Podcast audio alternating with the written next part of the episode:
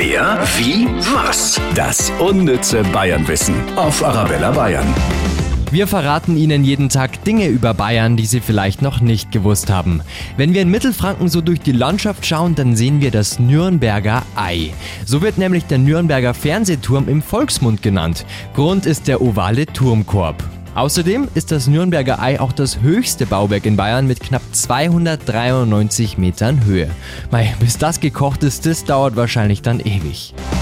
Wer, wie, was? Das unnütze Bayernwissen auf Arabella Bayern.